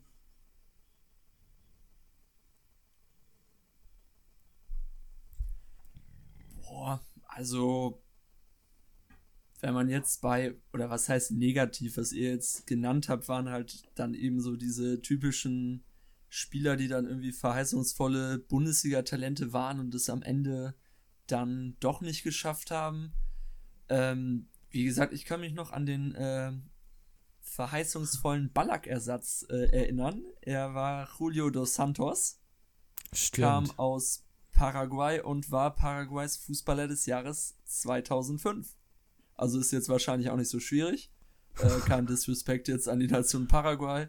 Aber ähm, da war wahrscheinlich davor jedes Jahr Roque Santa Cruz, auch wenn er nur fünf Spiele verletzungsbedingt gemacht hat. ähm, nee, und der wurde dann, äh, kann ich mich noch sehr gut dran erinnern, gab es irgendwie 2006 im Sommer halt diese typischen Testspiele, wo eins dann bei Sport 1 übertragen wurde. Und da wurde er dann angekündigt und hat auf der 10 gespielt und hat dann aber, glaube ich, in der gesamten ja, in der gesamten Hinrunde, glaube ich, acht Spiele gemacht und wurde dann an Wolfsburg ausgeliehen, hat sich dann irgendwie oh, dünnes irgendwas gerissen und äh, danach, glaube ich, auch nie wieder für Bayern gespielt. Also an den kann ich mich noch so erinnern und boah, positiv. Also ich fand tatsächlich die Generation mit äh, Schweinsteiger, Lahm und Podolski ziemlich cool weil irgendwie 2006, als man angefangen hat, die WM zu gucken, waren die dabei und die haben einen eigentlich so alle zwei Jahre immer wieder begleitet, weil die dann ja von 2006 bis eigentlich dann 2016 dann immer wieder dabei waren. Also das fand ich, äh, fand ich eigentlich oder waren so die Spieler, mit denen ich äh, meine Jugend irgendwie ja, von, so dos, verbinde, von, von Dos Santos und von Sosa habe ich sogar mal ein Autogramm auf eine glaub, Trainingsjacke von mir bekommen. Ähm, da dachte ich auch noch, dass beide irgendwelche Stars wären, aber ja, mittlerweile der eine in der Türkei, der andere wahrscheinlich irgendwo im paraguayischen Drogenkrieg. Ähm, ja, Mats, ich habe dich unterbrochen.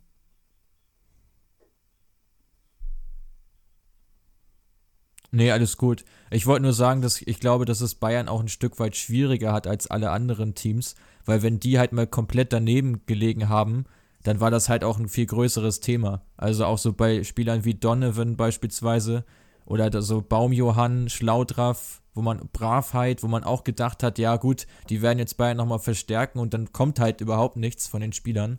Ich glaube, das war schon immer noch ein bisschen schwieriger.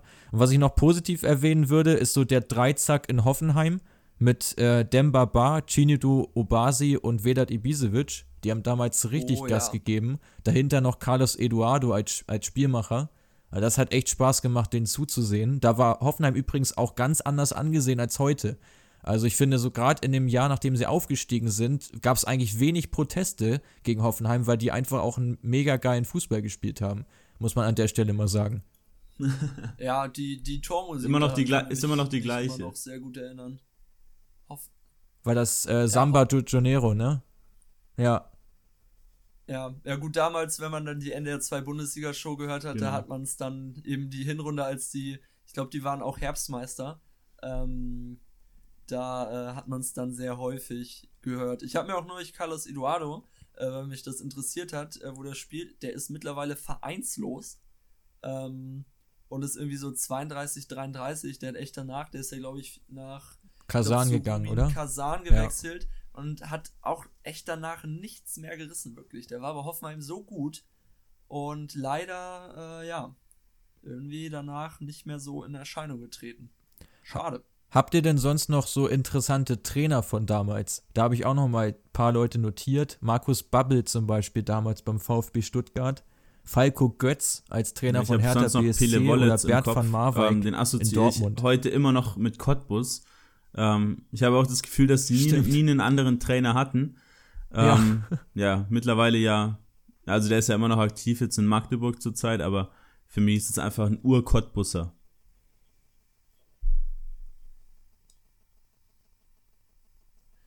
Boah, P ich glaube, Pele Wollitz ist doch auch gefühlt von der zweiten bis in die vierte Liga mit denen abgestiegen und wurde auch nicht entlassen. Ja. Also so habe ich so, so habe ich es wirklich zumindest im Kopf und ich glaube jetzt bei Magdeburg Ja, die sind auch nicht gerade begeistert auch aus von den ihm. ersten sechs Spielen, glaube ich, keinen Sieg geholt.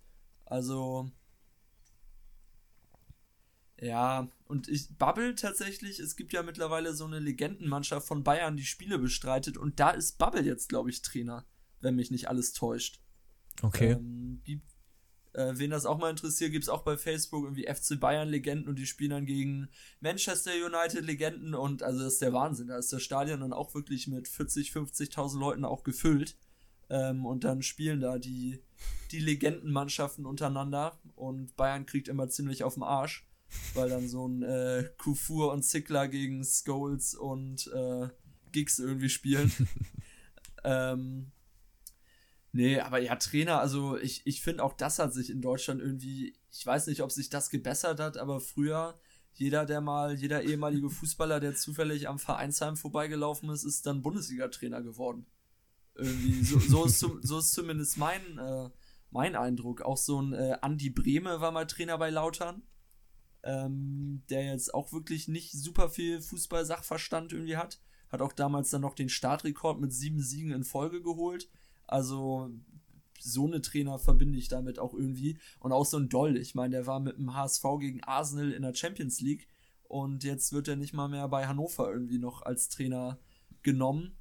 Also ja, ja Zeiten, Zeiten ändern sich.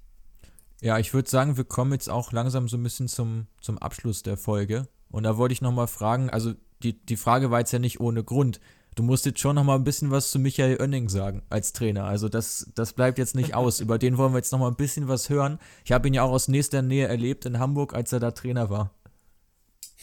Ja, ähm, in einer Kicker-Umfrage ähm, waren auch dann 67 Prozent der Befragten der Meinung, dass Michael Oenning das äh, Trainerproblem in Hamburg langfristig nicht lösen wird.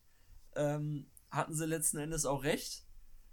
Also Michael Oenning hat sich äh, auch in Magdeburg nicht irgendwie nicht so richtig durchsetzen können, so dass man jetzt Pelle Wollitz geholt hat. Ob das jetzt die bessere Lösung ist, ähm, weiß ich auch nicht. Aber ich kann ja noch einmal kurz die Anekdote erzählen, wie denn das Oenningsche Fußballprinzip zu ihrem Namen, zu seinem Namen gekommen ist. Abschließend. Ähm, und zwar haben nämlich äh, meine, äh, meine Freunde Fabi und Julian damals ein Spiel geguckt und es war nicht beim HSV, sondern beim 1. FC Nürnberg, wo Oenning damals Trainer war. Und ja, Oenning war ja bei Nürnberg auch nicht sonderlich erfolgreich und dann hat nämlich dann der Kumpel von Fabian Julian gesagt, seht ihr, das ist das Oenningsche Fußballprinzip. So. So einfach und äh, doch so effektiv und äh, nun äh, gibt's, ich glaube im April äh, ist das Earningsche dann auch fünf Jahre alt. Mal gucken, was es zum Geburtstag gibt. Vielleicht irgendwie ein Ständchen von Samuel Kufur oder ähm, ein, Drink, ein Drink in der Kneipe mit Ansgar Brinkmann. Ähm, ja, mir hat es heute sehr viel Spaß mit euch gemacht. Äh, ich hoffe, euch auch. Und äh, ihr Zuhörer konntet auch ein bisschen in, äh, ja, in Erinnerung schwelgen an äh, Mediamarktbesuche, die NDR 2 Bundesliga-Show, coole Stadien und Mannschaften. Und äh, da es euer Podcast ist, überlasse ich euch beiden mal die letzten Worte. Ja, hat uns auf jeden Fall gefreut, dass du mit am Start warst. Gerne mal wieder, wenn es mal wieder heißt ja Zeit für eine neue Folge vom Create Football Podcast. Geht auf jeden Fall alle gerne. zum Önningschen, liked die Seite und ja, schaut, was die Leute dort so zu bieten haben. Und Mats, du beendest die Folge für heute, oder? Genau, ja. Auch nochmal vielen Dank von mir an, an dich, Jasper, dass du heute mit dabei warst.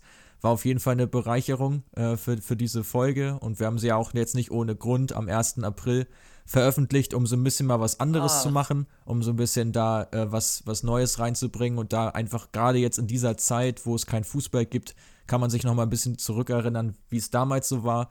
Und ja, wir hoffen, dass wir euch das ganz gut näher gebracht haben und wir freuen uns schon auf die nächste Folge. Bis, bis dann. Bis dann. Ciao. Tschüss.